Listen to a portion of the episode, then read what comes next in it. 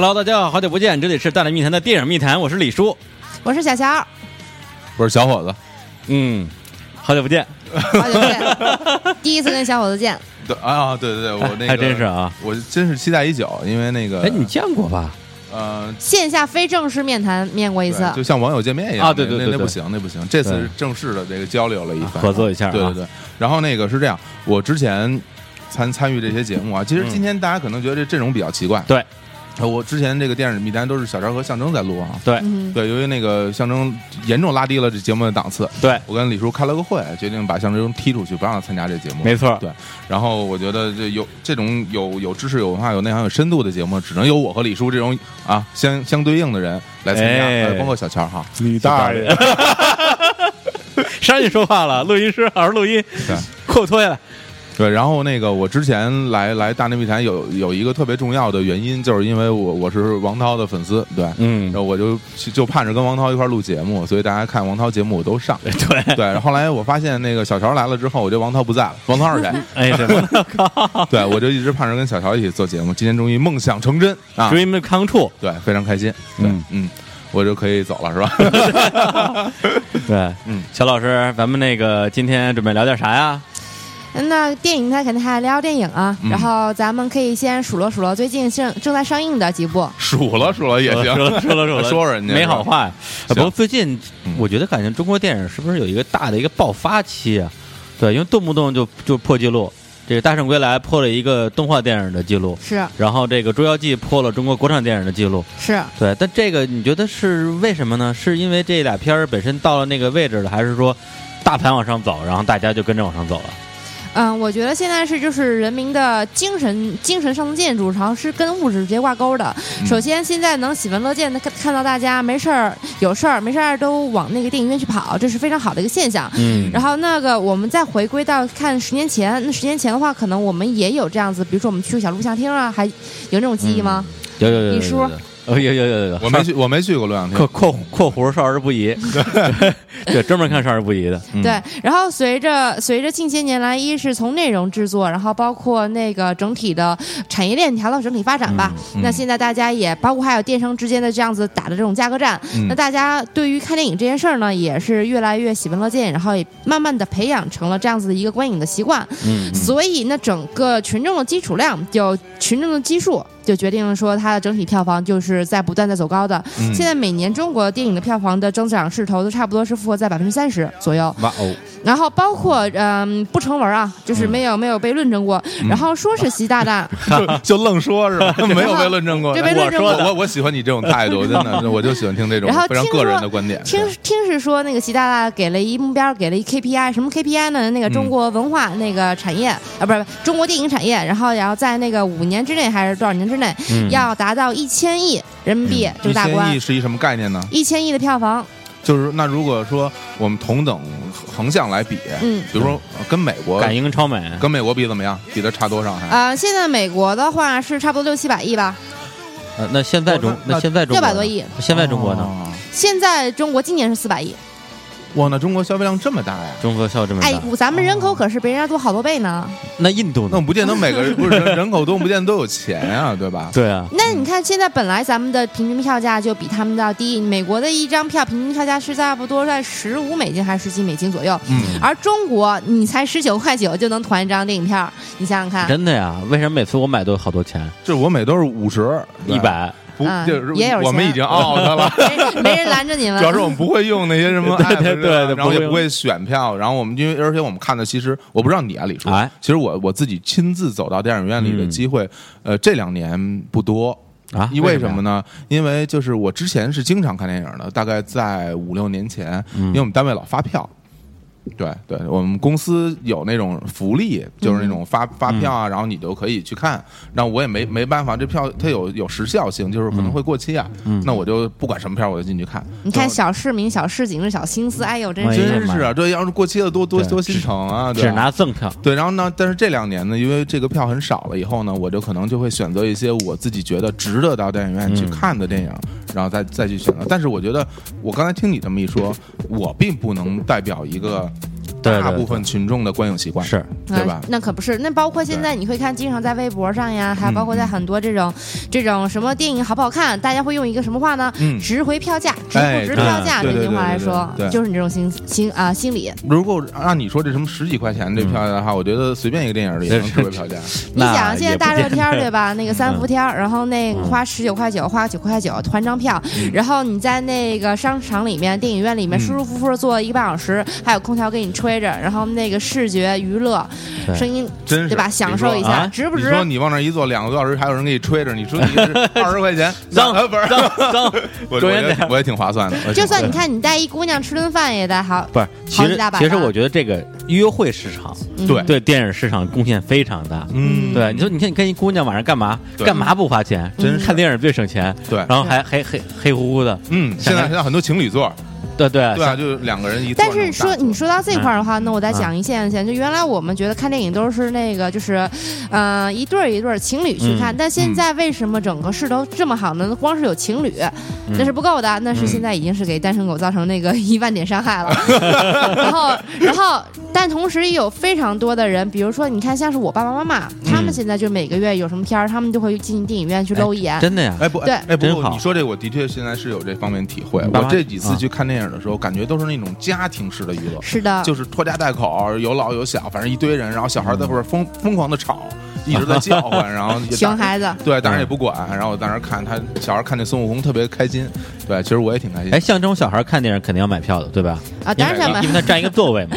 那你还怎么着还半价呢？是吗？有啊有啊，有的是你看是干什么一米二以下不用买票来着？坐火车吧，嗯，好像是对。你记着坐火车别跑偏了，别跑偏了啊！啊，快跑票来来，咱咱们说回来啊。那么咱们咱们说回这个刚才这几个大热片儿那么《捉妖记》啊，现在是已经破了中国国产电影票房纪录啊，超越了《泰囧》截止到今天十七个亿，今天是二零一五年的八月二二号二号啊，十七个亿哈。嗯嗯，十七个亿，对。然后呢，这为为什么呀？凭什么呀？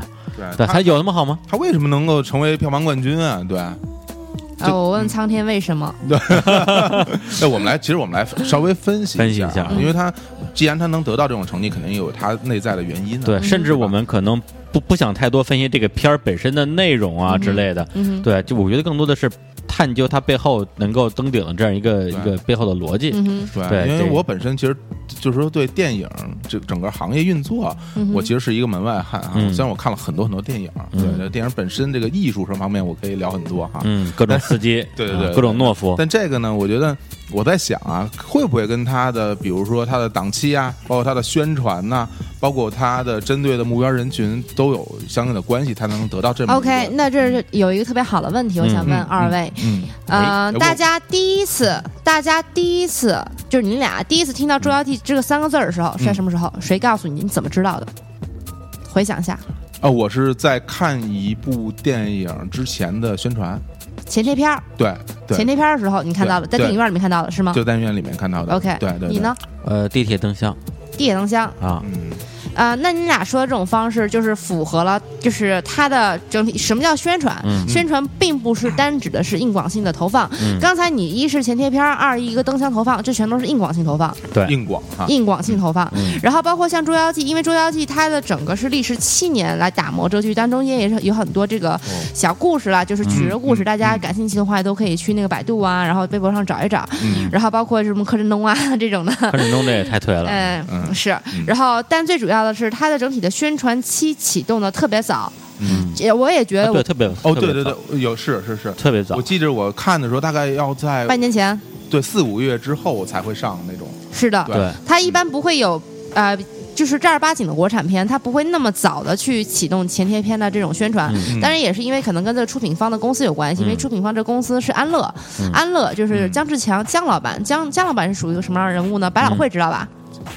百老汇哪个百老汇？什么百老汇？香港百老汇知道吗？香港百老汇影院，啊，对我啊啊，听说我知道知道呃听，说包括在那北京有一个当代 MOBA，嗯嗯就是百老汇影院，就是他们也是有自己的院线和影院的这块的王府井。好像也有他们的一个一个影院，我记得。百老汇，百老汇好像是在那个呃搜秀吧，崇文门那边好像有一个百老汇，嗯，对，那挺多的，它是非常非常在在香港的话是特别特别强的一条院线。啊然后包括姜老板本身，他就是一直是在做电影的，包括早些年的很多的电影，比如说什么《赤壁》呀，嗯然后什么那个呃《色戒》啊，大家都看过吧？这都是姜老板的作品，姜老板出品的作品水水平。还还还是蛮高的。嗯非常非常的高，站起来是吧？那个啊对，赤壁啊，对对背背景歌影，背景歌影。然后我自己个人认为，为什么这次《捉妖记》呃有这么好的一个一个表现，也是在于它的呃宣传的启动时间足够长，让啊、呃里面有个形象叫胡巴。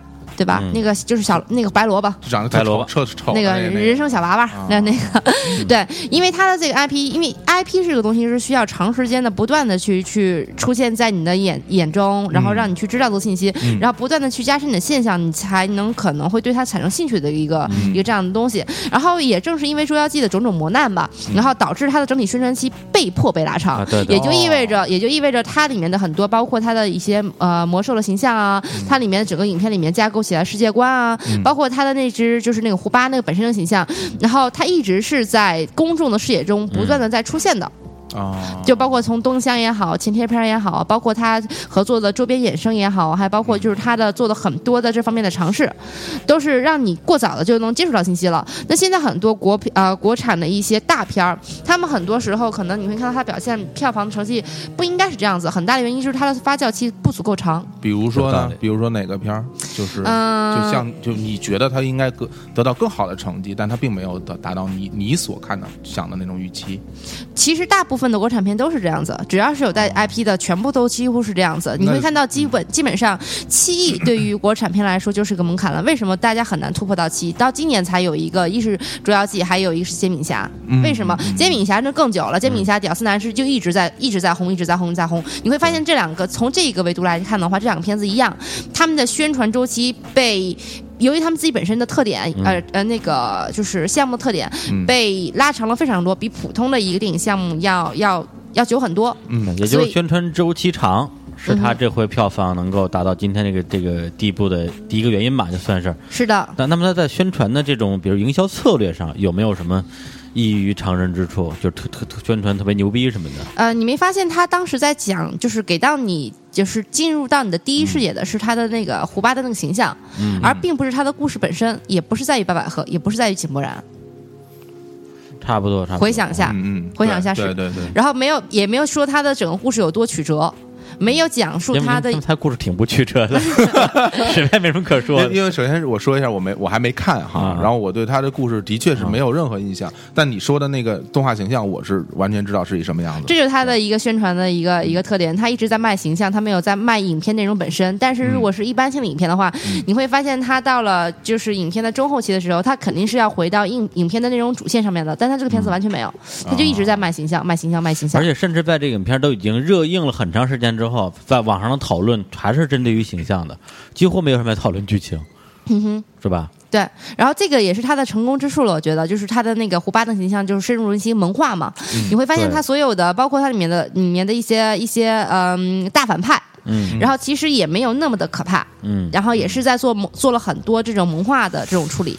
啊你这么说的话，那我觉得啊，就是现在呃，不论是国产片儿还是一些国外的片儿，这种萌化的所谓萌物的设计，简直成了很多这种卖座影片儿的一个标配。嗯，对，甚至我觉得是有意为之的。嗯比如说，就国产的，咱们包括那个《大圣归来》里边儿萌猪八戒、萌唐僧嗯啊、萌土地公公，就萌一切。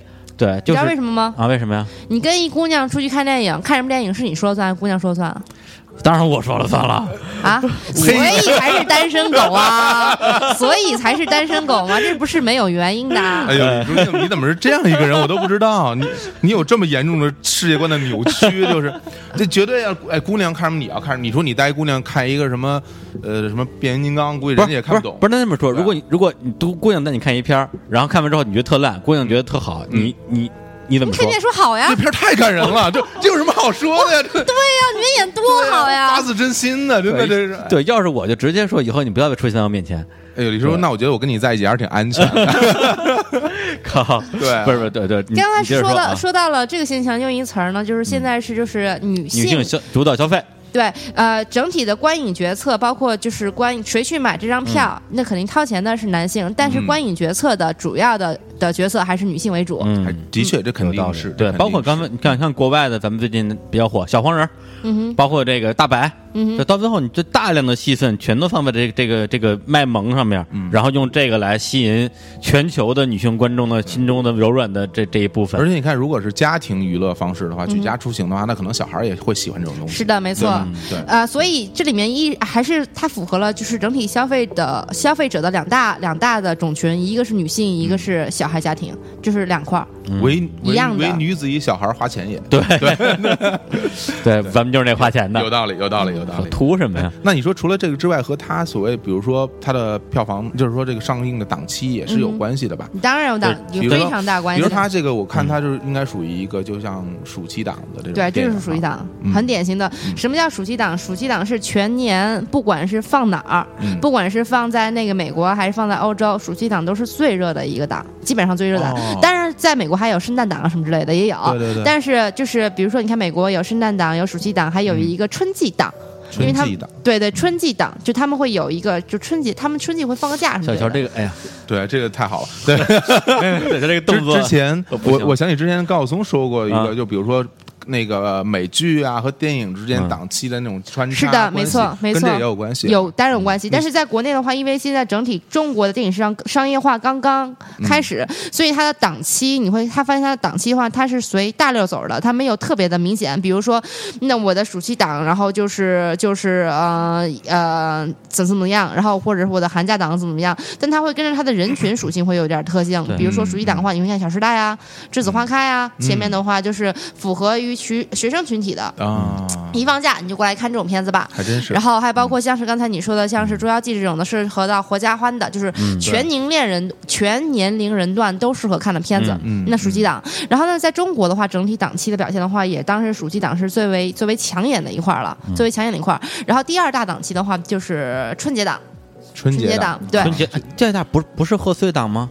贺岁档和春春它俩是连着的。对，贺岁是贺岁等于是阳历年元是吧？阳历就是一月一号。一月一号，那这样子细分下来的话，就比如说，你看啊，咱们进到了十二月份，嗯。十二月份、十一月份，就是理论上来说是一个淡季档，嗯。它只有一个光棍节，还有一个哎呦，不是，我插一句啊，就所谓这个档期啊，嗯。它到底是说跟大家的这个生活规律，比如说这个，比如暑期档，学生放假，大家就是有闲，然后有钱嗯我去看，还是说像光棍节这种本来什么都没有，就是愣造出这么一个大家这种消费习惯出来？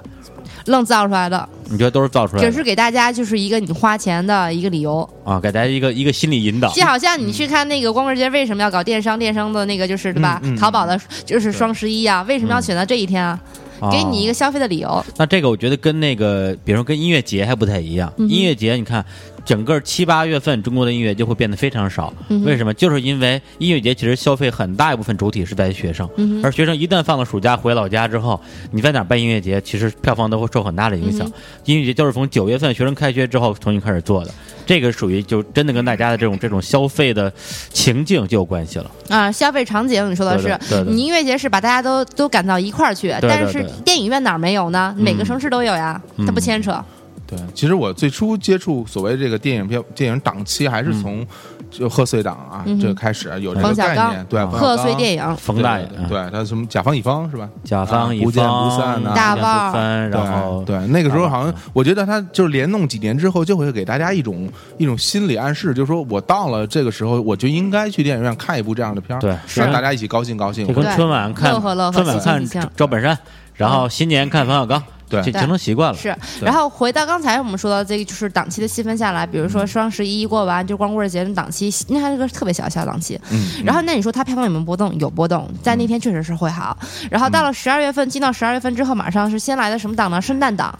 圣诞档左右的片子的话，你会看到国产片有，但是啊、好莱坞那边的片子也会多。嗯圣诞档的话，在美国是一个大档，所以就那会儿大片特别多。如果国内的整体的引进和分账做得好的话，它是能做到同步的。哦，对，能做到同步其实我们。现在在我们就是一线城市哈，因为那个其他地方我也不太熟悉。一线城市对于这个圣诞节整个的消费啊、宣传啊，还是非常非常厉害的。那可不是呢。对啊，现在圣诞节大大家都去过啊，吧对对对圣诞节去看个电影啊，买个东西啊什么的，有很多促销活动那。就是是的在中国的话，这个所谓圣诞档跟新年档，其实这这两个就就连着的对，就连在一起了嘛，连着的前后。但是唯一有个，差别，你细想一下，圣诞档咱不放假，元旦档咱放假。啊嗯，这倒是这倒是。对，那有那有清明节也可以来个档，对吧哎，？清明节是个档期，没对没没发现那会儿的话，鬼片特别多吗？我天，真的有啊。是吗？哦对，李叔，回头清明节咱们也拍一片啊是吧？拍一个上回跟祥生说那什么什么僵尸啊那种那种那种啊鬼片，嗯对，然后大家就没人看，都扫墓去了。对，这扫墓档这是，然后你看，就是圣诞档一完就元旦档，元旦档小长假三天嘛。嗯然后那个有些就应景，刚才你说的应景片就，是以乐呵为主的，就就开始上来了。然后元旦档一过完，就开始正儿八经的进入到了什么档呢？就是春节档贺贺岁贺岁。那就是贺岁了啊就要就要啊准备要马上春节了嘛，就要啊贺岁了嘛。嗯然后这时候你会看到，就是慢慢慢慢的，然后一直到了就到春节大档了。嗯春节大档的话，你会发现，嗯，我们拿今年举个例子吧，一五年的这个春节档，然后你会看到，呃，同一天扎堆上映的什么钟馗呀，嗯什么那个天降雄狮啊，狼图腾，狼图腾啊，气死我了！我带我爸妈去看了，屎一样。是吧？对啊你没你看过原著没？嗯，我我看两眼，其实也没看进去那，但是比但是比电影强点吧。赖谁啊？真是你那 我你就说呀，但是你会发现，就是这个档期，它的整体票房走高非常。哎，小乔穿哦，解释一下啊，穿了一个 穿了一个背带裤背带背带裤。然后他那个肩带就不停的往下掉，对，然后每一掉，我跟李叔都心里咯噔一下，有有一受不了了。种有一种想帮他扶上来的，又不敢，但是又特 是吗？又对那那种那种又掉了又掉了。对，关键中中间隔了一小伙子，你你是故意的吧？我够不着，然后小伙子能够着，但是他不敢下手。对对对对对，我我我下面再掉我会下手了啊，来接着接着。我我说我我酝酿一下，我酝酿。嗯。咱们接着说，接着说，嗯。啊回到说哪儿去了都？狼图腾狼图腾被俩气到。啊，不是现在的问题啊，那狼图腾，就说到这个贺岁档，嗯贺岁档，对今年贺岁档这几个片儿，那成绩怎么样啊？呃，整体的话，整体档期的话是比去年还是要高很多的。嗯但你会发现，就是抡在单片儿上面的整体的成绩就不是特别好。而而且我听你刚才介绍这几个片儿，好像也不是特别有话题性，或者是怎么样的？为什么这个档的片儿它的重量级并没有你所说，比如说呃什么暑期档那那种片儿，它是不是也有关系啊？比如说，如果这片儿可能会挣很多很多钱的话，他可能会选择在暑期档而不是在贺岁档来上呢？这两个档期其实都是挺挺安全的档期，因为它整个我们讲大盘，嗯，大盘高，嗯好吧，我什么都没说，我什么都没说，但我心里想的是，好好聊，好好聊。我想的是这回左边那个掉掉了，那个，咱俩把眼镜摘下来啊！这这这这这把把眼镜摘下来，哎，来，嗯，就是说哪儿去了又？我有眼镜，眼镜眼镜，就是就就是我说大盘我说就是说大盘跌停了就是也就是说，现在咱们说的全国这么多的档，这里边属于所谓的一级档、二级档、三级档是怎么分的？对，因为因为我它有没有啊就是说档期之就是相互之间的排序啊？嗯就比如说哪个档期是最火的、最尖儿的肯定最抢手的肯定最能保底的，我要一定要是在这个上在在这儿上，肯定暑期档呀暑期档 number one，、是对吧？啊它呃，它的呃，怎么怎么说那个词儿呢？就是量大嗯，质优。量大质优量，大质优。嗯，暑期档出过什么特爆的片儿吗？除了今年的这这几部之外？去年啊，你看去年《变形金刚四》哦，哦就是十九干了将近小二十亿的那个片子。中，国票房现在史上排名第一。对，变甚至连一个鬼甚至连一个鬼片儿，你记不记得咱们去年做做那个节目时候还说过这个《京城八十一号》，它一说过说过说过。它一恐怖片儿在暑期档里面能拿到四个多亿，我靠哦！对它，因为它整个大盘走的非常的高，所以它的如果它你的质量不是特别的差的情况下，嗯然后你的宣发的基本上没有丢分儿情况下，那你的成绩就是就是会好的。这就像相声里说的，就赶上这波了。是的对，大盘高，大盘高，你的当片，你单片的就是整体的安全性就更，就是从票房角度来讲的话，安全性也就越高其实。我觉得有一一点哈，就比如很多人在进电影院之前来看这个电影之前，嗯他其实并不知道这电影这个电影实际上是真的好还是不好，嗯他只能以进去看完了以后才能得出自己一个观点。嗯就算他看完以后觉得不好，那他钱也已经花了。嗯，对吧？啊。对，然后他也不能说要求别人来退票，所以说他这个票房和这个本身电影质量本身，我觉得没有那么大的关系。它关系是在于，如果它能把你引到电影院来看这个东西，它就已经成功了。啊，还真不大是。啊，关于这个大大家怎么把大家弄到电影院里面去看片儿这个事儿啊，嗯我们现在先放一首歌啊啊，放歌之后马上回来。放歌之前我 稍微接个错啊，中国这个票房前十名的这个第一名啊，不是《变形金刚四》啊，嗯。是《速度与激情七》啊是今年的作品。哎，这今年几月份啊，五月份的吧，五月份的啊，对，然后第二名是《变形金刚四》，嗯，好吧，那咱们先来一首歌，这首歌呢来自于小乔的推荐，这首歌的名字叫做这不认识啊，这歌名 日语的啊，怎么念？哎，你会你会念？我不会念片假名不认识。大爷，行不行啊？日本通通哪儿去了？好听的，好听的，啊啊！这个乐队的名字啊，这还是可以念的，叫三个蜜雪儿枪。靠，别别翻译了，听歌吧，日本乐队啊。好，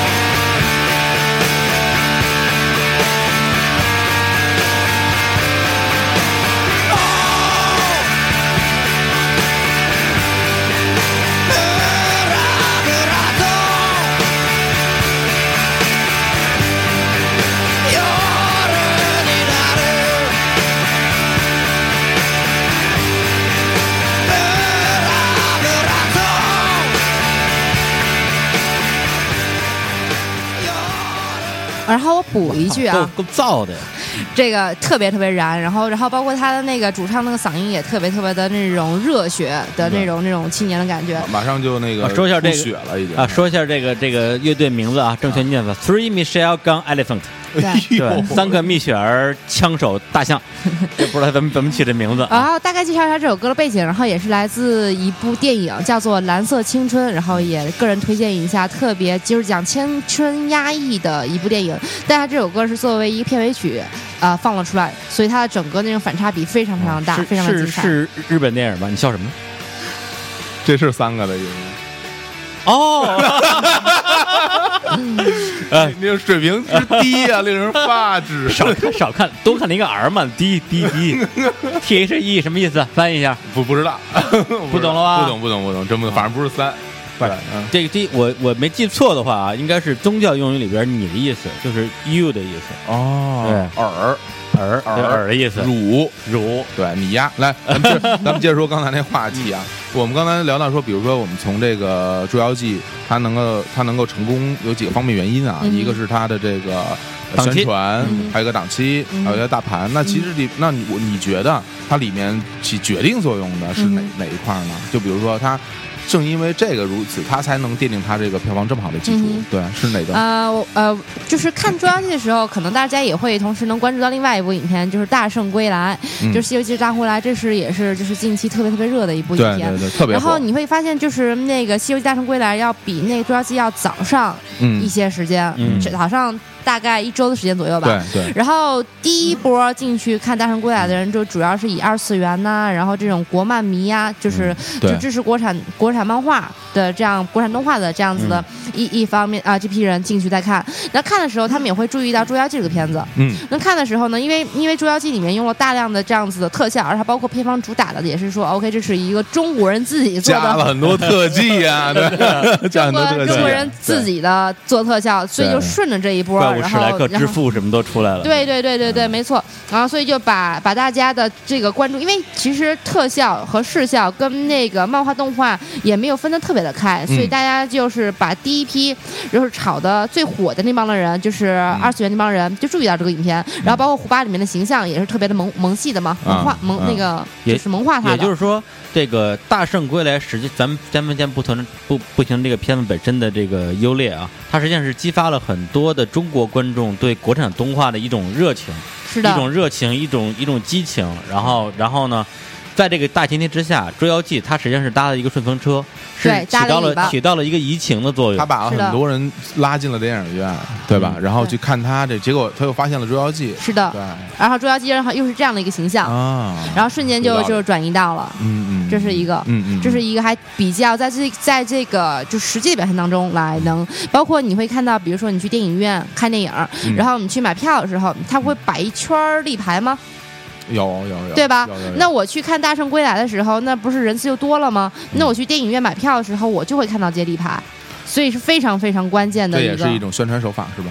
啊，当然是它这叫做下阵地交物料，就是就是哦叫做阵地宣传。阵地宣传，对巷战这属于哈，对，这不错，这不错啊。对那等于说它其实等于是各方面的好处它都搭上了，对吧？是，然后就天时地利人和，还是可以这么来讲。嗯，对。天时就说档期 大盘好，嗯。啊、那个地利，然后就是说它阵地这块好，就是你嗯。大圣进去看了那波人，那帮人是全都看到了这些、嗯。这些他所绑放的这些形象啊、胡巴呀、物料，他看到了地利、嗯。人和，正好是那个暑期档人多，去看片人多，天时地利人和都占着了。哎，你说如果没有《捉妖记》的话啊，因为首先大《大圣归来》这个票房逆袭，包括这个排片量逆袭，是一个孤立的这么一个事件，跟《捉妖记》应该没什么关系。但如果没有《捉妖记》的话，《大圣归来》的票房会不会更高？就是比现在要会高一大截。呃，不大会，其实，嗯因为它的两，它虽然是都是都是有这样子的漫画的形象和动画的形象在这个里面，但其实他们最主要的核心的就是发声的人。发声的人，你会发现，你看了好多电影，其实很多人是不愿意说什么的，但愿意说点什么的人，就是那帮人，他们是完全的两拨人，两拨人，两种完全不同类型的人。你指的这两拨人是观众吗？对观众，观众其实也是在整个影片的，就是观影的结构当中是有不能叫三六九九等，也是有一个金字塔的结构，嗯就是他越在金字塔尖儿上那个人，也就是话语权就是越越愿意发声的人，那他们在这个最核心的这块的人的人群结构是完全不一样的。啊，这还真是。你说这个我特别有体会，就是我这么多年，我觉得一部电影在我的微博上，因为我关注的是，比如我感兴趣的那些东西吧，嗯我关注的微博上的那个表达关于《大圣归来》这部电影，嗯我觉得是格外的多。嗯就是可能平时不怎么发微博人也蹦出来来一句说哇，《大圣归来》太厉害了，嗯什么然后这个太太好了，是不？然后各个各行各业人每个人都是一呃一齐齐刷刷的正面评价，嗯然后弄得我，我我这弄得我说我必须要去看对吧？因为我不看，我就可能少了一跟大家交流的一个内容了。嗯然后我也只好就去看了一下，嗯看了一下，我觉得啊、是是不错啊，嗯，对，是挺好。刚才你说的这个现象，就是、呃，翻译成一个词儿，就叫做就是什么叫做现象级？嗯。现象级就是你刚才说的这叫现象级，大家都去看了，我没看，我就得去看，嗯，否则我跟别人人聊什么呢？是啊，对啊，对。但《捉妖记》在我关注的社交网络里边，其实并没有形成《大圣归来》这么这么强大一种对的确是。然后我在我这也是没有，几乎没有，对几乎没有人嗯在对，然后最后其实让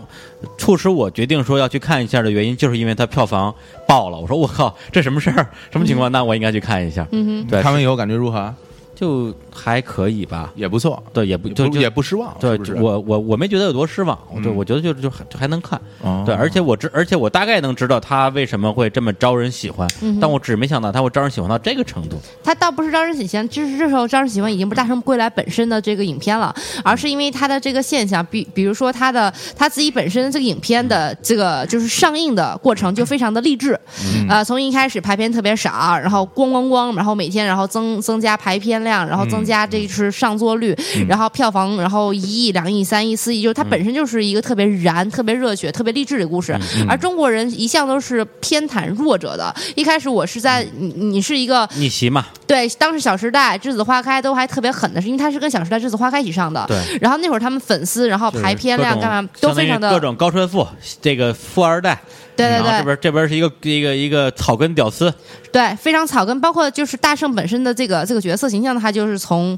就。就还挺平民的，挺草根的，嗯挺草根儿的，所以他一下就把你的自己的情感带入了进去，你自身的情感就带入了进去，就是已经跟影片本身没关系了，嗯，就是完全只是因为说他在逆袭的过程中，我有参与进去，然后我为了他的逆袭，我自己做了一份力，嗯，一开始有这样的参有种与感，参与感，自来水嘛，所谓。对就是说是吧？就像很多人都说的，我也是纳税者，对吧？我也纳过税，对，你得给我服务，是这种啊，对对。对。不过刚才我说的是那个《捉妖记》，就《捉妖记》，嗯当它成为一个这种所谓现象的时候，那我觉得我是不是？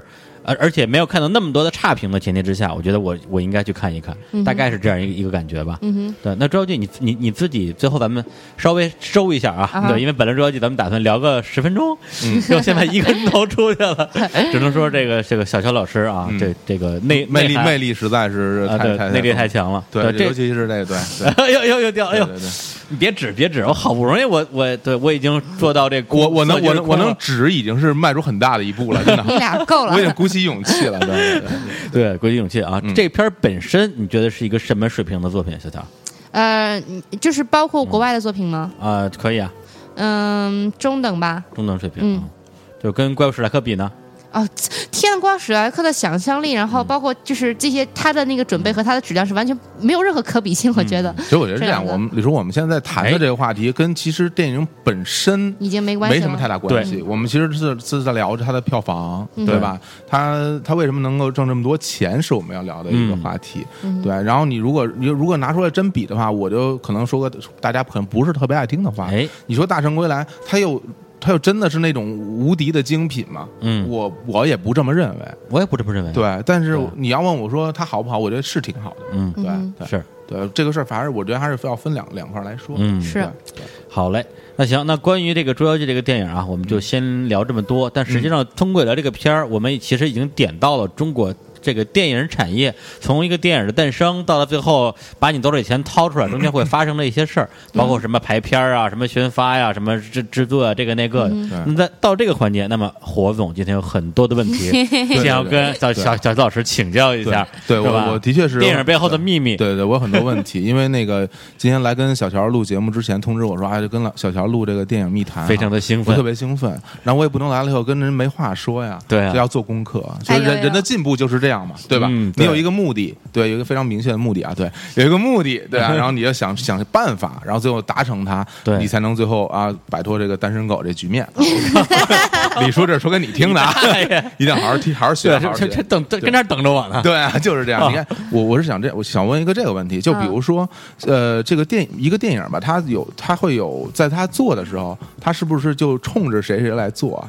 比如说，我这个电影，如果我在前期筹备的时候，我就有一个目标人群，嗯就是说我给是是给这些人看的，或者给那些人看的，因为他毕竟要赚钱嘛，嗯对吧？是不是很多电影他在做的时候，他会有这方面考虑呢？嗯，就一般就是，首先我就尽可能的嗯是照自己的目前的就是知识结构来去解答，可能有些不是不甚权威的地方，大家就是也可以后面的感兴趣的话也去补资料。行，那那个，嗯那我先说完哈，嗯我先说完。我我问这个问题的原因在于哪儿呢？在于就是说，我们现在就比如说你作为一个行业内人士哈，我们现在观影人群的这个比例现在是一种什么比？因为我我总觉得看电影消费的主力的人群是可能是在大城市。Big City，对对，可大城市是比如说有北上有广深对有一定消费能力的年轻人，嗯他是作为这个消费主力。但我随着我现在看了就是进电影次数越来越多，我发现好像不是这样。嗯就是我我现在就有点搞不太清楚，因为我觉得现在电影院里年轻人并不是特别特别多，好多就是那种一家子人而且有老有小咱们认为的。年轻人就是二十到四十吧，对对对对对，现在我觉得好多好多就是各个年龄段人都在看电影，是我现在就对这个有点搞不太清楚了，因为以后如果我要做电影的话，我也要考虑这个，对吧？我靠我就我作为一个投资人是吧？投资人对点儿投资人 AVI，对 A V 什么？A A V I 是吧？哎。点儿点儿 A V I，对我知道，我经常看。对，我看我看点儿 maybe 哦，不清不清楚你那个，对对对。对，所以这两个问题就就麻烦你帮我解答一下。对嗯，嗯嗯。就是你刚刚说的是整体的观众的就是观影结构的问题，就是嗯，我们就是说一个比较，说一个现实啊，嗯。你现在多大？我我有就问人家年龄不好吧？我跟我呃，这么来说，八零后对吗？你是啊八五前，八五后，八五前，八五前。对，很成熟是吧？呃，八五前八五前。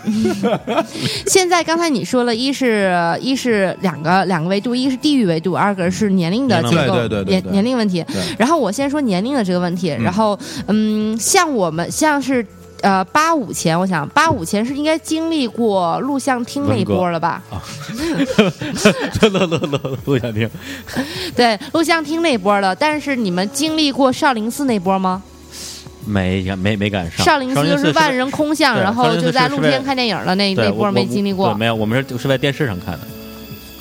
对，那这里面就是说，就是一其实一开始中国电影在八十年代的时候，其实还挺火的，非常火。然后只是后面的话，也由于很多文化的管制啊，然后包括那个家庭影院，包括家里面的那个呃 VCD 啊、然后 DVD，然后包括那个就是录像盘，然后这个东西越来越普及，所以就大家都不去电影院了，嗯。就回家回到家慢慢看了。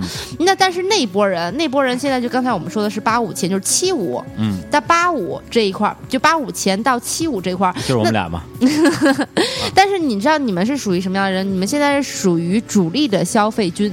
嗯。主力的，在整个中国的，就是在消费层的话，你们是属于主力消费群，就是你们现在，呃，你们现在是挣钱了。啊，就针对对。针对所有的针对所有的消费吧，就针对所有的消费，对电影是其中的一一个类别而已。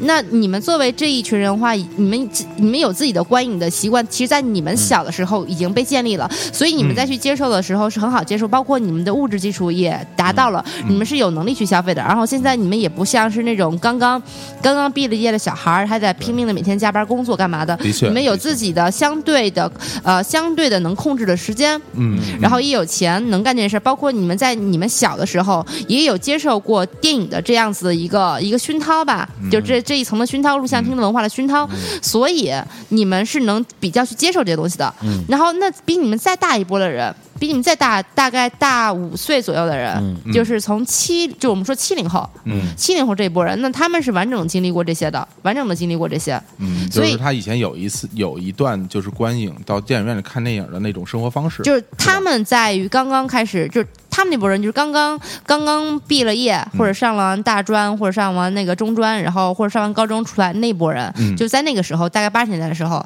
然后那对于他们来说，他们是接触电影的一个黄金时期。啊。那但是他们那波人现在已经开始有小孩了，嗯然后他们有了小孩，他们小孩今年多大？四十多岁嘛，小孩儿都四十多岁啊了，不是大大人，大人 对，大人，我们说中国人一般啊，就四十多岁的人，那他的小孩一般现在应应该有多大了应？该十来岁哈，十岁十岁左右吧，我估计。十岁左右。嗯那他们带着十岁左右小孩去看《捉妖记》，正不正常？对啊，这就是一种家庭娱乐方式，是吧？是的，就他们自己首先经经历过这样的事儿，然后包括他们的小孩儿也愿意去，也是处于这个合适年纪。他不是说五岁小以下，正好是哦，其实哎，你这么一说，其实就能解答刚之前的一个问题，就是说为什么现在电影票房越来越高？因为观影的人群在变大越来越多，在变说白大。了就是那些那些能看有电影消费习惯和意识的人嗯都长大了，对长大了有都长大了，对有他们有他们有他们有钱那条件了有钱去消费了对，这两拨人他都都喜欢这种方式，他都喜欢去看电影。是的，为什么说美国市场做的那么好？美国市场是从八十多岁老头到底下的八岁小孩，他们都去看电影。但是对于我们中国来说，嗯。我们还没有那么。大的一个宽限范围，但是从四十多岁、五十岁，然后到那个十岁左右小孩儿，就是五岁以上的，那这波人已经开始慢慢的成为我们的整体的。而且咱们如果往回倒个，比如说十年吧，咱们假定啊，咱们说，比如说七十岁以上的人嗯。不去电影院，嗯。那、那么他可能占到人群的一定的这个比例，到现在可能哎后边的往往上拱了一下，哎。变成六十岁以上的人不是不去电影院了。嗯哼，对，然后呢，之前那些不看电影院的人呢，不不现在他们也也反正也都老去了，嗯反正他也不看嘛。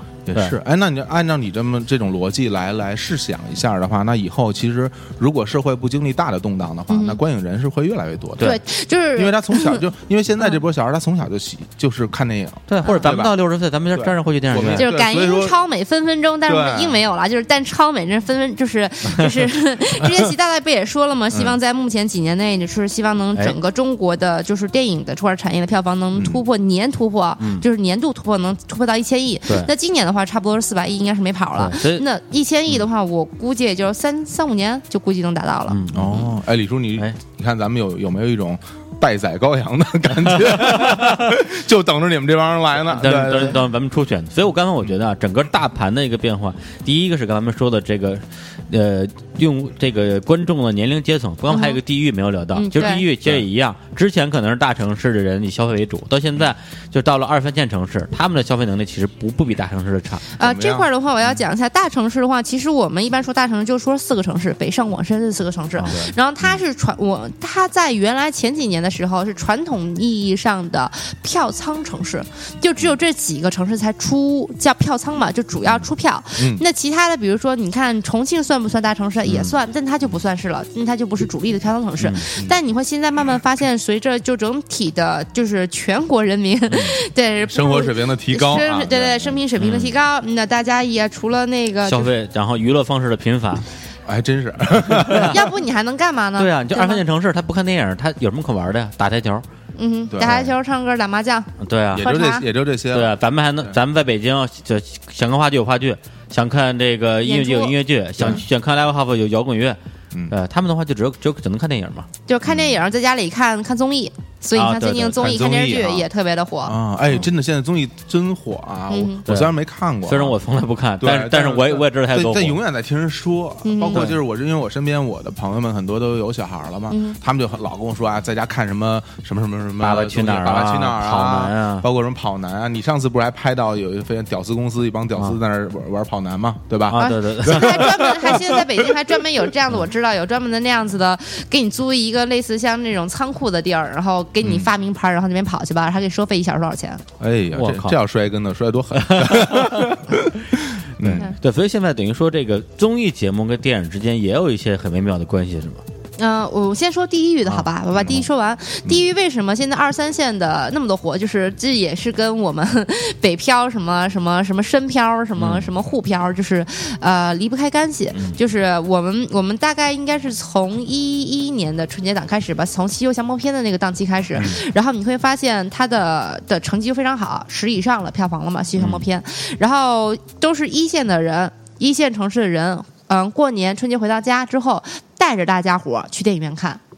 哦，因为他有这个生活习惯，对，所以他回到老家之后，他就带着爸妈、带着同学、带着就是亲戚小孩儿，然后去电影院看电影。然后，所以你看最近这几年的春节档就是一个比一个高，一个一个比一个高。嗯嗯，有道理。对，他们是播种人，对他们把它种子播下去之后呢，哎，嗯、那个二三线的城市，哎，看电影也也不是一个选择，还挺好玩的。而且现在票价很便宜，对吧？在经济上经济上不成为特别大的压力，对，对又非常选择这种娱乐方式，嗯但又又很健康，对。对，对对。然后所以就所以慢慢就形成了一个这样子的目前的局面了。嗯嗯，哦，我觉得我们这节目，你看深度，你看我一来这深度啊，这社会、社会这个发展的这个讨论啊，对啊。这个深文化大迁徙。这个、对这个角度，哎呀，真是我这是。咱们接下来我想起之前那个主持人叫像什么，哎呀，那 那档次之低，就是像那啥，对，真是比不了，是吧？对，懒得理你，你还在呢。对啊，你们还不走啊？默默的，对，其实那个给大家宣布一个事儿啊，现在我们象象征已成我们的专业录音师了啊，对，以后就不发声了。不过说这个，我觉得其实说好了啊，就不能变了啊，这是我的词儿啊。对，然后还有就是这个习大大这个事儿啊，嗯，对，因为我印象中电影的这个中国电影票房实际上是有一个所谓的井喷元年的，嗯这元年我。呃，网后来我在网上好像也看到这个例子，就是二零零二年《英雄》，英雄》是整个中国票房井喷的最开始的这样一部，因为之前就我来，中国电影也有很多年很惨，对，因为我零二年正好开始开始做记者，跟很多的呃电影人也在聊，他们也说拍电影就不赚钱啊，特别惨啊，然后卖不出去，也没人没人去电影院啊，就等等各种抱怨，就跟后来的音乐行业一模一样。正好零二年《英雄》那部片儿之后，就是横扫中国的这个这个院线，然后那个时候我还写了一篇文章，那文章把张艺谋。就是应该是从这个秋菊还是还之前开始，把他几部电影的票房做了一个柱状图，然后每一部的这个票房的一个变化，然后英雄啪一下就平地起高楼，然后我那标题叫英呃这个英雄能否拯救老英雄？后来这文章发完之后，因为我当时在北京现代商报，他专门分析娱乐经济的一个一个一个一个视角，后来英雄的那个制片方还专门给我打一电话，说写得好啊，咱们聊一聊之类的，对，然后。当时就有一些分析的文章说，接下来有可能中国票房会进入一个新的上升通道，但是我没想到来的这么的猛，到最后真的身边所有人都在讨论电影这件事儿。零二年，姐姐那是十几年前吧？是啊，这天津人都成姐姐了都。对，不是零二年啊。零啊不不，确实是英雄是中国近呃现代就是嗯第一部商业运作的片子。第一部商业运作片子，就是以国际标准的商业运作呃，方式从它的投资、投资，然后包括出品，然后制作，然后到整体商业院线，包括为什么说它商业呢？因为它是中国第一部开始宣传自己的片子啊，开始做营销的片子。你说这个，我就感觉特别特别的 惶恐，就说等于我之前看所有电影，他自己都没有做过宣传，没有。哇，那简直他放弃了这个所有行业里最有意思的一件事，也也不至于吧？就是没有。没有规规范的宣传，是不是可以这么说？呃，系统的、系统的、系统的宣传，去比如说海报啊、物料呀，然后包括硬广啊，然后宣传语啊，然后包括跟记者，然后去做一些不是简单的 对，就是他他有一系列的这种很系统性的工作。这英雄是第一部，中国第一部，那真了不起。那英雄其实在我在我心目中的这个地位高多了。还有包括他对于海外版权发行啊，海外的。包括去呃，你会看到很多这种电影节的奖，它是被运作的，不是说你去报个名 就是参赛去，不是，它是要被运作的。那它是那它是第一部是这么这么去系统化去运作的一部片子。我那我觉得很像当时那个高晓松聊那个好莱坞的那那一套哈，就是说他如何运作，如何去评奖啊，各种卖之前怎么来卖这个片子啊什么的，哎，那挺有意思的。对，所以我觉得就是可能咱们假定是零二年开始吧，那之后我怀疑是不是说中国的这个就是。小有关部门啊，对于整个这个行业有些什么比较特殊的这种这种支持或扶持政策在里边起到很大的作用。我我我是这么想啊，其实你有没有看到一一点，就是我们中国人的这个 copy 能力是非常强的，嗯，而且如果这个东西很赚钱的话，大家都愿意按你的模式来做。我觉得都不用宣传。就比如说，如果说英雄在他的这个得到了巨大成功，然后有很大的利益在里面的话，我觉得很多人都会按照他这套路来做。是，但是其实你看，从零二年到一二年这十年里面，虽然有增长，但它的增长速度还是比较慢的了。就是我们叫做小步快跑，而不是像现在这样子真正的井喷。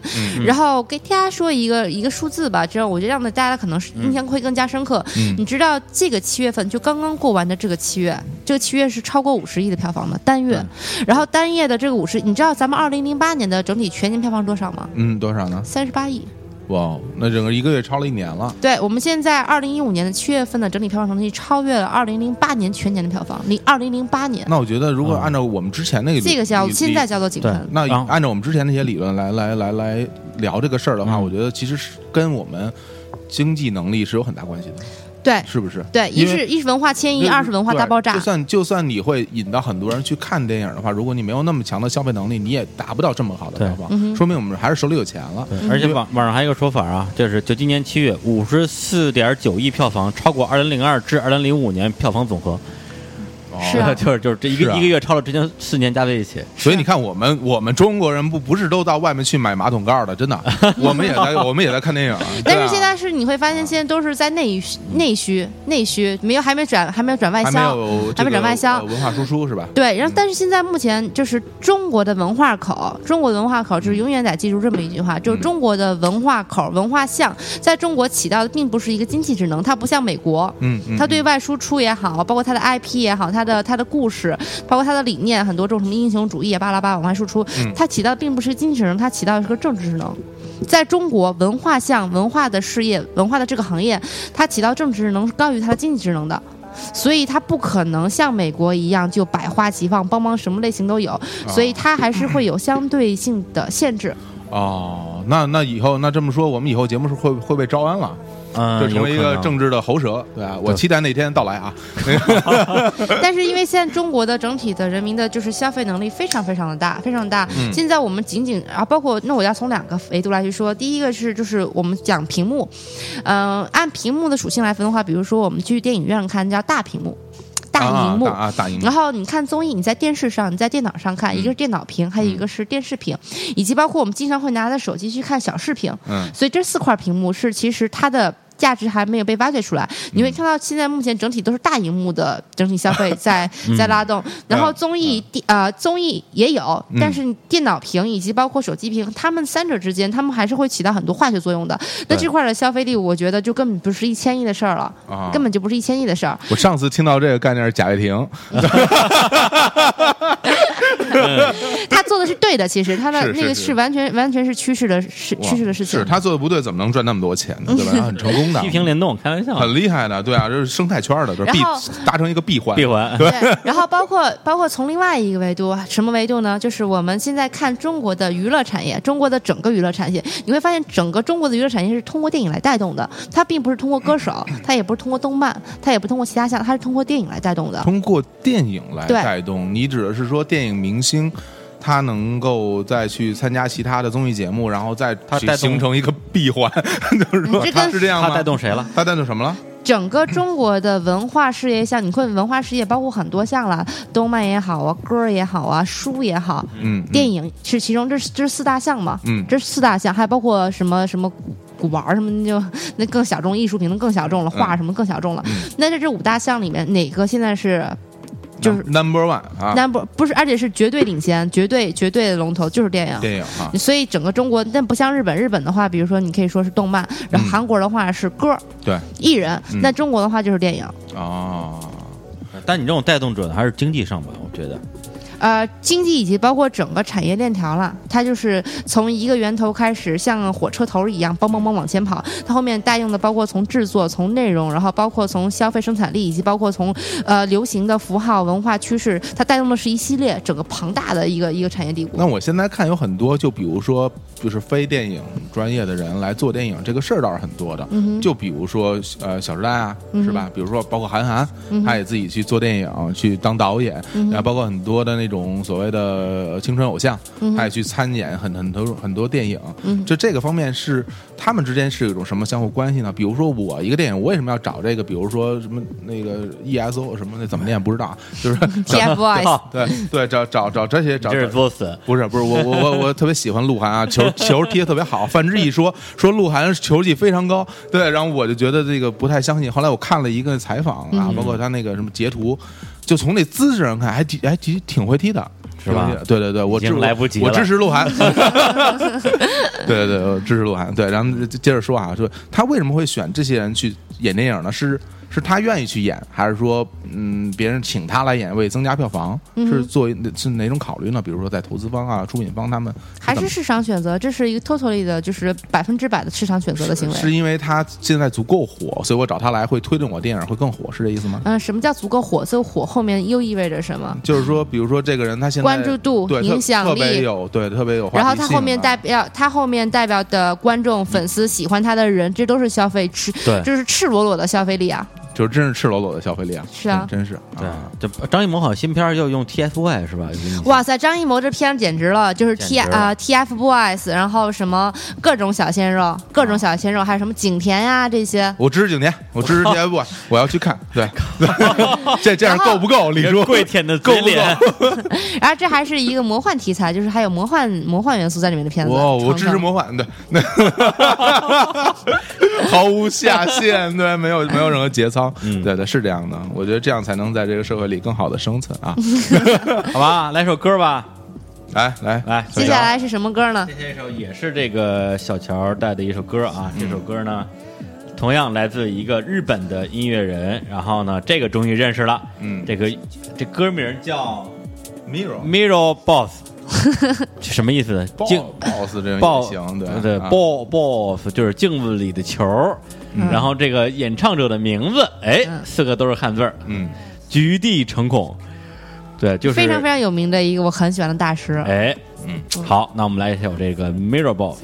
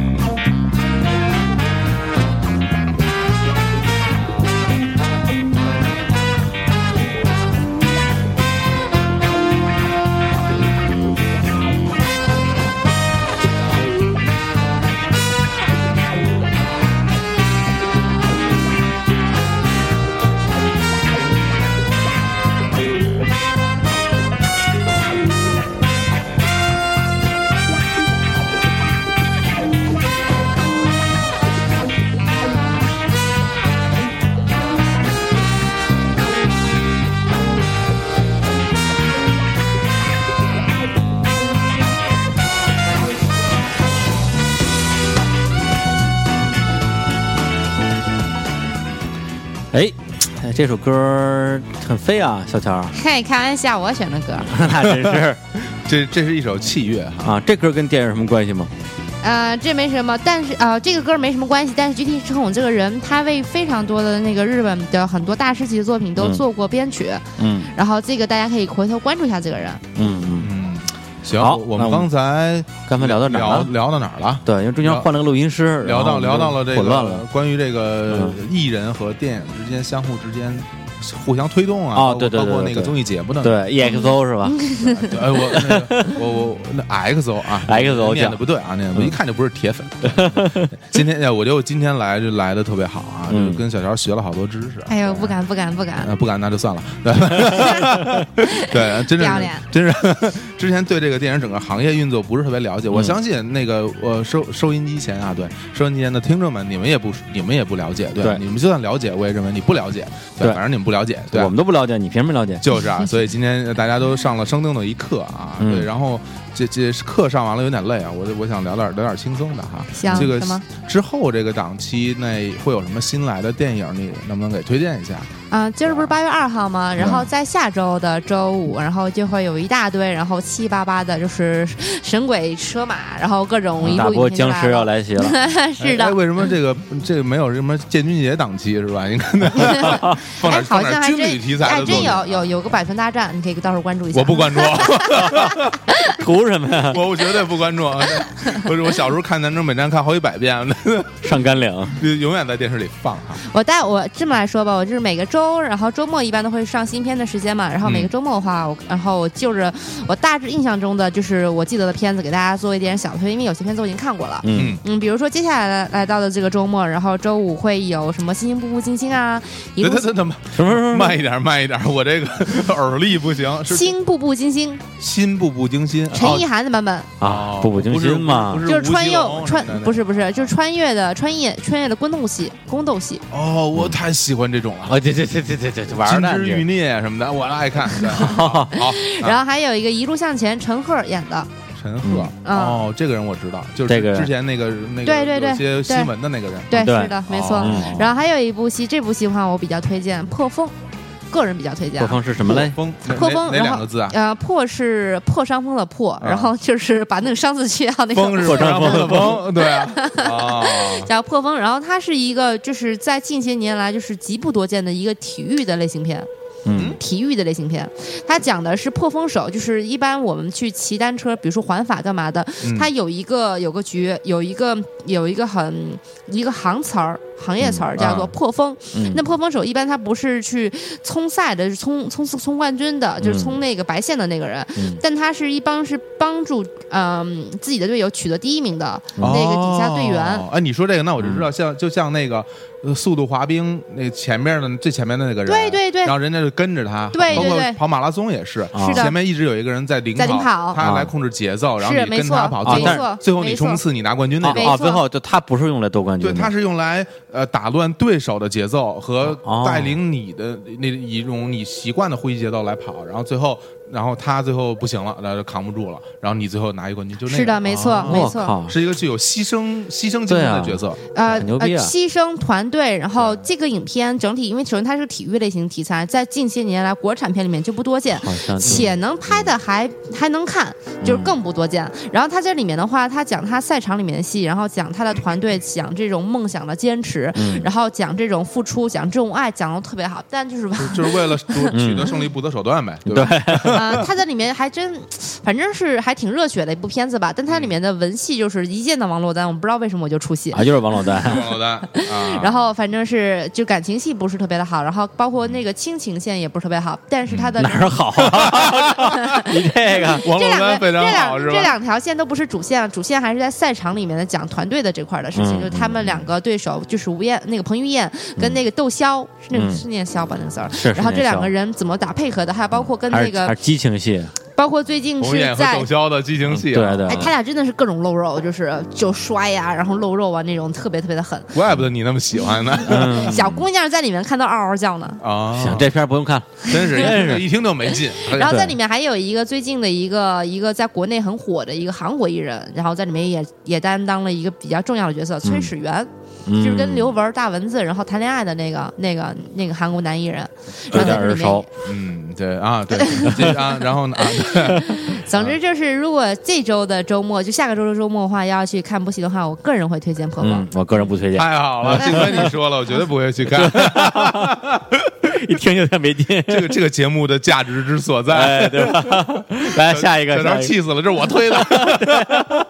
不是姑娘还是挺值，就各种反正颜值啊、露肉啊，然后那种、那种就是那个由于汗水，然后把自己的那个就是衣服全都浸湿，露出那种肌肉线条的那种感觉，还是挺好的。对姑娘们啊，当姑娘们决定带着你的男人们去看片儿的时候，也稍微考虑他们的感受，真是是吧 掏钱受刺激，可不是吗？咱说下一个，下一个吧，OK，下下周嘛就来到了八月十三号的那个档期了。那一天的话，我个人会比较其他片子，我记得不是特别印象特别清楚啊。但还有一个片子就是我我看过的，就是《滚蛋吧，肿瘤君》，哦，就是这个非常有名了。这个可以期待。就是因为熊顿嘛，就之前熊顿、那看个、漫画，对，就是那个嗯熊顿是一个介绍片啊，熊顿是一个漫画家，嗯是一个女漫画家，是一个身患癌症却十分乐观，一直在坚持画漫画，然后画的就是这个叫做《滚蛋吧，肿瘤君》这样一个连载，记录了自己和癌症抗生抗争的有一这个。点有一点点自传的，有点自传性质的对对，然后励志的一个。对他漫画最后是是画完了之后他去世了，还是没画完就去世了？哦，这个我就没有嗯去追、去追了。但是他在整个影片里面讲的是他是去世了的已经。嗯嗯，对然后整个影片就是他非常的，虽然他讲的是与癌症不断斗争的这么一个故事，但是他特别正能量，嗯而且有笑有泪。他他的笑点不是那种就是使劲的搁着你那个胳肢窝，然后使劲让你笑那种笑，而是真的你有感同身受，就是为他，因为他那个熊顿他演的那个女主角、嗯也是也是在一个一线城市打工的一个女白领。嗯然后也被自己的跟自己的男朋友，比如说被他们甩呀，嗯然后被被上司，然后那个欺负呀，嗯然后在生活里面遇到很多这种心酸的事情吧。然后我觉得这个影片最大的给到我，就当时整个影片给我看下来的时候，我真的是哭成狗，嗯特别特别的感人。到后面的话，因要不是因为我的纸巾不够用的话，我可能就泪崩了，哎，你理出去纸巾肯定够用。拿手的直接擦。对这个我嗯搂不动，不是没有你你是一个哭点比较低的人吗？就电影院你经常哭吗？还真不定，有些时候他们就他们会哭的片子，我就不会哭。嗯这个片子的哭点有点，你看过《海洋天堂》吗？呃李连杰跟我我知文章道那个片儿，演的那个我都没看。对嗯，然后我是国产片里面哭的这么狠的，就是除了《海洋太阳》就这部了。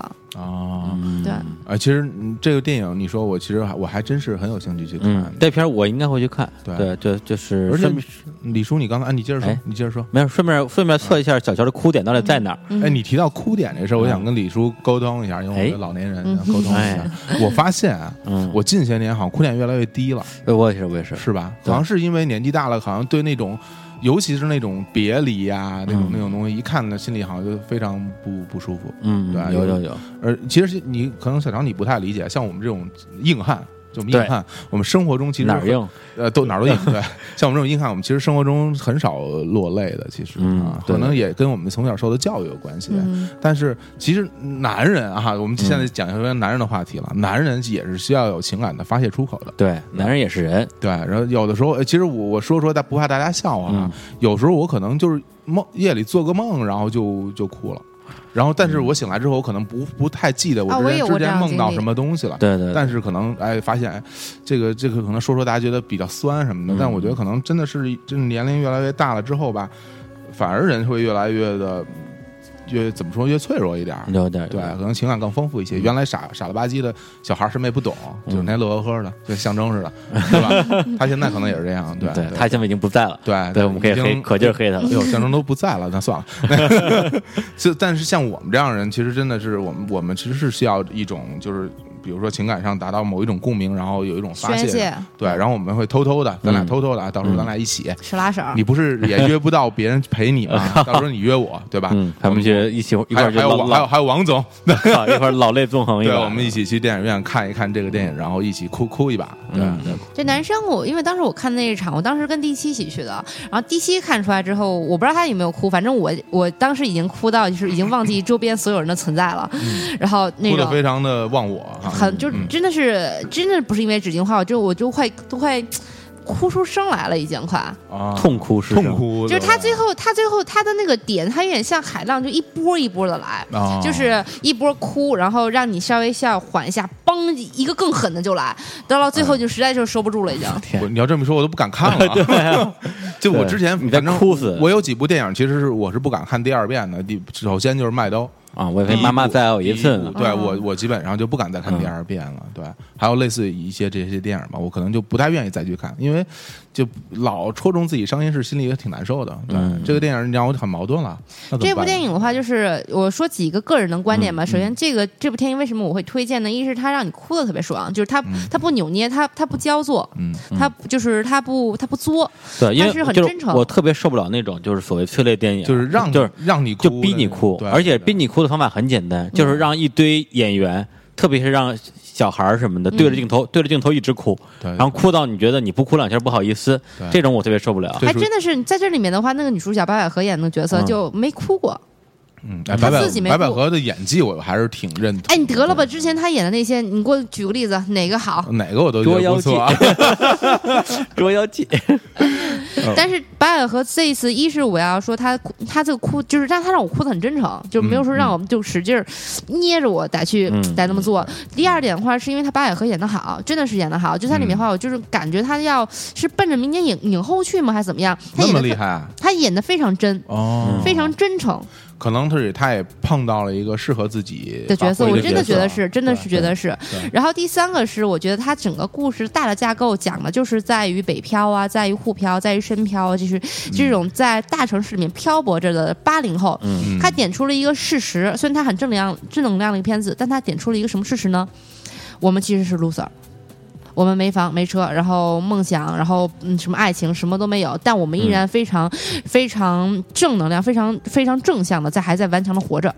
哦就这个嗯特别特别的，就是还是让你觉得很诚恳吧。他并不是说真的给你扣一个宏光大梦想的，你就是怎么着嗯一个帽子，不是。然后我我就是得为了爱情得牺牲自己，不是。他有他自己的生活，他有他自己的价值观，而且我承认我这我就是我我就是这个样子，我就是没有没有没有一份好的工作，我就是我的爱情就是这样子。然后我自己还我还身患癌症，但没有任何人可以打倒我。等于是说的就是一个很真实的对故事吧，就是就是就像我们身边生活的普通人的朋友一样。对对，没错。所以就这点真让我觉得，嗯，不错。嗯，还不错。然后包括他在里面用了很多很巧妙的梗和小构思，到时候我相信你们看之后肯定会会心一笑的。可以可以啊嗯，这个片儿咱们可以给大家稍微稍微谨慎推荐一下。对我就不推荐，还没看。啊对我我先去再说谨慎推荐看过再说嘛，对，反正我我我我会去替大家试读的啊。行行行，嗯，好，还有后边还有片吗？后面还有，后面就达到了著名的档期，什么档期呢？七夕节，哦，七夕档。嗯，然后在这个是七夕是哪天啊？八月二十号。哦，然后这里面的话，我就推荐一部片子，就是《恋爱中的城市》，然后那个由那个岩井俊二，然后由关关井俊二，然后关景鹏，还有那哎呦个赛德克巴莱的那个导演叫什么来着？魏德胜呃魏德胜。我的天然后这三个人监制了一部片子《恋爱中的城市》。三个人一起监制可还行？对那导演是谁啊？呃，导演是五个导演，我靠，等于他就是五个故事吗？五个独立的故事。哦五个独立的故事，然后里面，然后他用的全部都是一水儿的新导演，就之前没有自己作品的新导演，嗯然后用了这三个大的监制，然后再去把控它的整体质量，然后包括它的一些细节细节出品。嗯虽然每个导演自己的风格，可能他的整体质量和包括他的那个嗯他自己的的观点可能不大一样吧，但是在里面还不乏能看到一些新鲜有趣的一些一些情节和一些设置。哦，所以就是那个档期的话，我会推荐这个片子。嗯，这个听起来还挺有意思的。对，对，然后它这是五个五个故事，然后发生在五个不同的城市，巴黎呀、佛罗伦萨呀，然后布拉格呀，然后上海呀、北海道。嗯，哎呦，这几个地方真是 不错，对，真是挺但是它都挺挺豆瓣的它都是恋爱主题的那个故事，对吧？对，全部都是爱情主题的。然后，但它每个爱情故事都贯穿了一个主题，就是勇敢，你得勇敢的爱。嗯哦，不不顾一切狠狠爱是吧？对，哇，这个看完了以后，会不会很多人什么分手啊，什么什么离婚呐、对啊，对啊，这个片子追求真爱啊，这个片子我看完的，我自己的个人私人的感受是，我想去谈恋爱。嗯哦，然后你就跟男朋友分手了，哎，李叔，李叔，李叔，我教你一招。啊，哎，这个片儿太好了，这片你你一定要带着姑娘去看，嗯。然后肯定当事人看完以后，女性是一种很感性的动物啊，嗯。她看完之后肯定就有一那种恋爱的冲动，嗯。然后没准你就可以得手了，对，对，你说是不是小乔？还真的是，还真的是特别想，就是你进电影院，可能一人抱着个爆米花，出来之后就想勾搭牵个小手啊什么的。就是啊，不管那边是人是狗，我就先认了，哪怕后天再分呢，对不对？不是这片儿你介意再看一遍吗？小乔，啊，你你可以再看一遍。吗，介意再看一遍吗？对，我们可以一啊 together，哎，今天天气好像不是特别好哎。哎，王总，好，情深深雨蒙蒙，你大爷。啊，哎呀，哎呀来吧，哎，那行，那我其实我觉得这两个刚才说肿瘤君和这个片儿还真的是还值得一看啊，啊，有点特别是他北海道的故事，完全就是那个，因为是岩井俊二监的嘛，所以他整个特别有情书的那种那种。哦，岩井俊二给北海道带来多少经济创收啊！现在大家都去那旅游啊，小樽啊，各种是吧？哎，去这他就在小樽拍的。是在小樽拍的，对那有有小樽那运河啊，玻璃工坊啊，哎，对对对，小樽只有这东西了，对，然后再接下来就到了那个。呃，八月底了嘛？嗯八月底，八月底的那个档期，就是目前看起来的话，哦，嗯就是《烈日灼心》这片子推荐一下。之前我也推荐过《嗯，烈日灼心》这片子，然后是是之前还拿了双料影帝的那个那个那个片子，然后它是通过一个一个一个本小说《太阳帝国》还是叫什么片子改编的啊、小说改编的，嗯然后据说拍的质量非常好，但这个片子我还没看过，但是嗯我我的我身边的很多朋友，就是我可信度比较高的朋友，他们看过，说是很不错的一部片子。嗯嗯，当然了，在那个月底的话，还有一些像什么《终结者五》啊这样子片子，然后大家也可以就是小期待一下。然后进到了九月份的话，像是小黄人呐、碟中谍五》啊，就都来了，然后到时候大家可以去看。哇，那还是很多电影等对对着大家去看的啊，对，而且那个感觉好像过了八月份之后，这个外国大片儿开始纷纷进来了。对对，国产片保护月结束了不是，这从八月二十五号。保护月到底是个啥呀？我靠，完全完全不懂啊！嗯、是这样，有一个也这个好像也不是明文规定吧。然后大概是意思是说，全年国内不管你是多少票房，但是国产片的票房必须要占到百分之五十一以上。啊那，就强行规定票房得达到这个数。对，但因为暑期档又是最大的一个档，哦然后它整体大盘又非常高，所以就没有办法就。啊啊，把这强行，那这段这段时间是外国片儿完全不许进来吗？当然有啊我看也有啊，有啊，模仿游戏啊。对啊，还有也有那个那个那个什么杨小杨肖杨肖恩也进来了呀，但他们这两个片子都不是拿用分账片进来的方式，而是用 P 片的方式啊，进来的。这两都是 P 片儿啊，对，都是 P 片儿，这两个都是哦批片儿，都是属于国内的民营性的公司，然后买回来，然后跟那个有发行牌照方的，就国资背景的发行牌照方合作哦发行的片子。原来如此，又学到了一个知识，对就是太好了，对啊，这那可不是。这期节目太有意思了，干货下满满啊。下期我还要再来啊，主要是跟小乔录节目，特别开心，啊对啊，特别是他那个，哎呦，对那个背带裤，下回还要穿，对啊，不许换衣服，哎呀，哎呀好吧啊，好吧。今天我看时间其实蛮长的，对对对。但跟小乔一路觉得时间好短，对，而且录节目之前，这个小小小伙总准备了大概有二十个问题，嗯。是要问小乔的，最后好像只问了两个，对，对，看来还能录录九期节目，没关系，我们细水长流嘛，对吧？对来日方长。好吧？那最后给大家再来推荐一首歌吧，小乔。行，然后接下来推荐的这一首歌，然后叫做《Sent from Heaven》，然后嗯、呃也非常非常好听，是一首那个 Jazz Hip Hop，嗯带给大家听一听。跟大家说再见，拜拜。拜拜。加油那了。